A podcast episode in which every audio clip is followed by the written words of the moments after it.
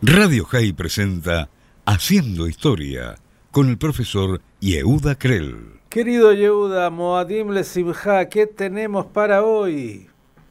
Moadim Lesimha, Miki, muy buen día. Miki, el próximo miércoles, 29 de septiembre, se cumplirán 80 años del inicio de la masacre de Babi Yar un enorme barranco ubicado al noroeste del centro de Kiev, capital de Ucrania, en el cual se desarrolló una matanza de más de 33 mil judíos entre los días 29 y 30 de septiembre de 1941, el 8 y 9 de Tishrei, vísperas de Yom Kippur. Tres meses antes, el 22 de junio, las Fuerzas Armadas de la Alemania nazi iniciaron la denominada y conocida Operación Barbarroja. A medida que los ejércitos alemanes iban capturando territorio ruso, se desplegaban en él las unidades especiales de retaguardia, los Einsatzgruppen, cuyos escuadrones móviles de matanza tenían la misión primordial de aniquilar a judíos, gitanos y enemigos políticos. En la conquista de Rusia, la creación de guetos no fue ya planeada. Desde un principio, el objetivo principal de los nazis era la liquidación total de la población judía, por la cual el número de asesinatos de judíos se fue incrementando rápidamente a medida que avanzaba el ejército alemán. Ante el pánico que generaba la invasión, más de 100.000 de los 160.000 judíos que vivían en Kiev lograron escapar, quedaron, permanecieron en la ciudad, solo en su mayoría hombres mayores, mujeres y niños. Los alemanes llegaron a las afueras de la capital ucraniana el 19 de septiembre. Cinco días después, el 24, estalló una bomba en el cuartel general matando a cientos de alemanes. Toda la zona fue cerrada, cientos de civiles fueron detenidos para ser interrogados. Una seguidilla de explosiones e incendios continuaron en los días siguientes, que destruyeron alrededor de 940 edificios residenciales y administrativos. Ante la serie de atentados, los comandantes alemanes reaccionaron de inmediato y tomaron la decisión de exterminar a toda la población judía de Kiev, alegando que era en venganza por los ataques de la guerrilla contra las tropas germanas. Después de la Segunda Guerra, cuando la guerra terminó, se conoció que los ataques habían sido obra de la policía secreta soviética.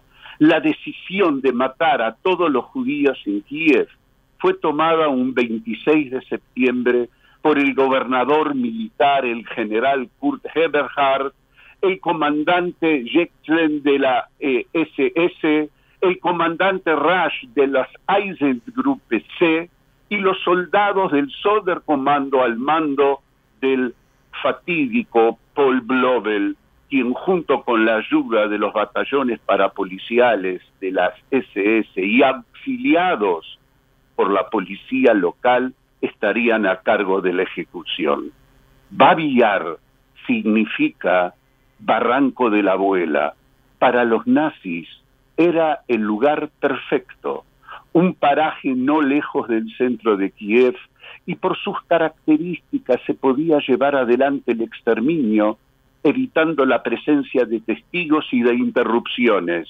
Ya el 27 de septiembre, dos días antes, se había hecho una primera prueba al asesinar en el lugar a 752 pacientes de una clínica psiquiátrica cercana al lugar por ser considerados estas personas basura humana el 28 de septiembre de 1941 se publicó en toda la ciudad un comunicado impreso por el ejército nazi en tres idiomas, en alemán, ucraniano y ruso, que decía, todos los judíos que viven en Kiev y sus alrededores deben presentarse a las 8 de la mañana del lunes 29 de septiembre en la esquina de las calles Melikovskaya y Dukotrov, al lado del cementerio.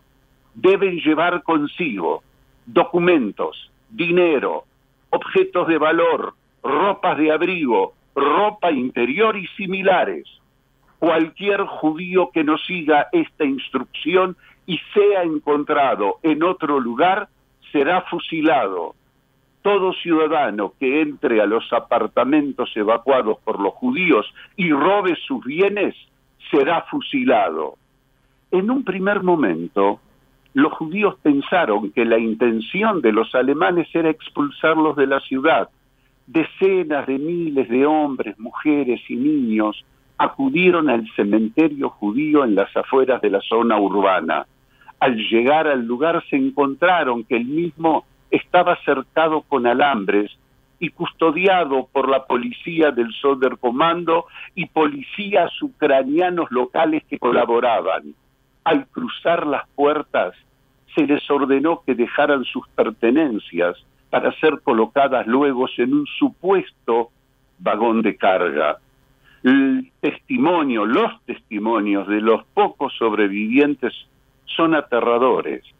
Los nazis obligaron a los judíos a formar pequeños grupos que eran conducidos a través de un corredor de dos filas de soldados que al grito de Schnell, Schnell, rápido, rápido, los golpeaban brutalmente hasta el área donde se les ordenaba desnudarse y pararse al borde del barranco que servía de fosa común y permitía ocultar una gran masa de cadáveres. Allí se les ordenó tumbarse boca abajo y eran ejecutados. Al comenzar a escucharse los disparos a la distancia, la gente que iba avanzando comenzó a entender lo que realmente estaba sucediendo. Pero ya era demasiado tarde. En medio de un griterío atroz, las nuevas víctimas tenían que entumbarse sobre los cadáveres fusilados con anterioridad, pero en sentido contrario, en el que la cabeza debía coincidir con los pies de los que estaban abajo. A este método los nazis lo llamaban formación lata de sardinas. Según el informe número 101 de los Einsatzgruppen, 33.771 judíos fueron masacrados los días 29 y 30 de septiembre de 1941 en Baviar. Esta fue probablemente la mayor operación de exterminio de la Shoah llevada a cabo en un periodo tan corto, pero a mí no terminó la tragedia de Baviar. Durante el año siguiente, otros 15.000 judíos capturados en la ciudad y sus alrededores fueron llevados al barranco y asesinados allí. Los nazis exterminaron también en Baviar a decenas de miles de gitanos, pacientes del hospital psiquiátrico, prisioneros de guerra soviéticos, partisanos y a muchos civiles hasta por motivos banales.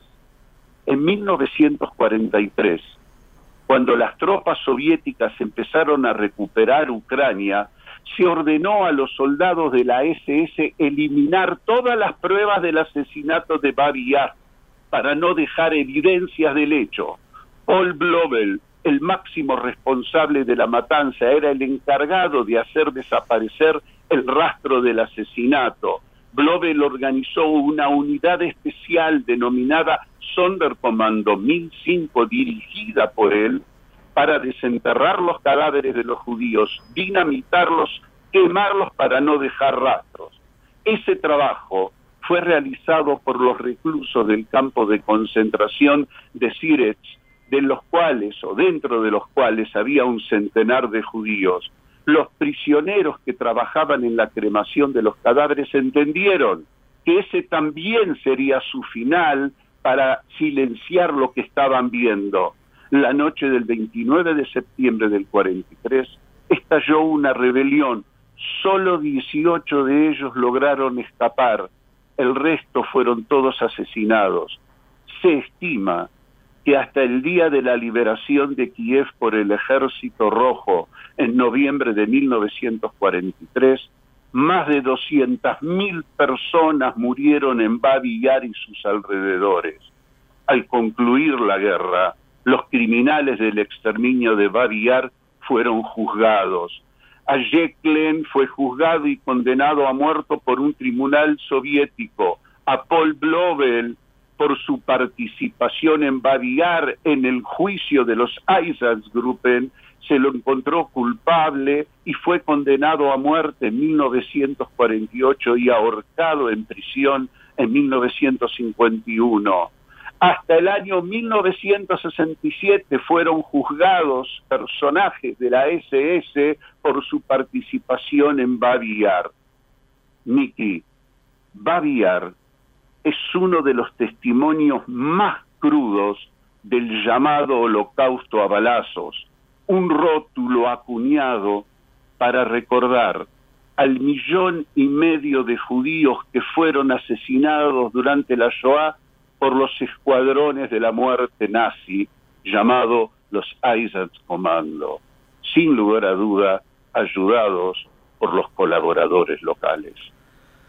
Querido Yehuda, la página de Babillar sin duda muestra la barbarie en su máxima expresión.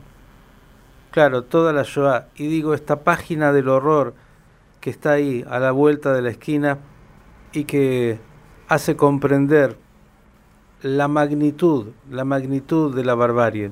Tuve la oportunidad de estar alguna vez en Babillar y aseguro, como dijiste muy bien, Kiev, la ciudad capital de Ucrania, bueno, Babillar está a un par de pasos, solamente había que cruzar una gran avenida y encontrarse con esa barbarie. Ahí miles fueron asesinados, 33 mil judíos y además todos aquellos que se oponían al régimen de los nazis o que los nazis consideraban que debían ser aniquilados. Gracias por esta página tan dolorosa pero tan necesaria de recordar.